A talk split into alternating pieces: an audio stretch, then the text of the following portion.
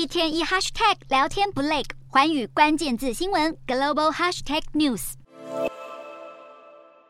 洪水以排山倒海的气势从山坡地倾泻而下，建筑物承受不住土石流的侵袭，瞬间变得支离破碎。附近民众更是吓到惊声尖叫。每年六月到九月适逢印度的雨季，然而今年七月上旬短时间内的超强降雨，不但在印度北部山区引发严重的山崩和土石流，就连首都新德里市中心重要道路也被大水淹没。印度气象部门的统计显示，从今年六月雨季开始以来，德里地区的降雨雨量比往年平均还要高出百分之一百一十三。根据美联社报道，过去两周暴雨可能已经在印度北部造成至少一百人死亡。然而，就在印度忙着对抗洪灾的同时，远在欧洲的克罗埃西亚和土耳其却因为极端高温引发野火肆虐。各国更有村庄房屋连屋顶都被烧到一点不剩，语气当中满满都是无奈。因为近期巴尔干地区遭受热浪来袭，气温经常超过四十度，而随着气温持续攀升，克罗埃西亚也有越来越多村庄受害。另外，土耳其知名旅游城市穆拉的森林地区这个星期同样出现野火，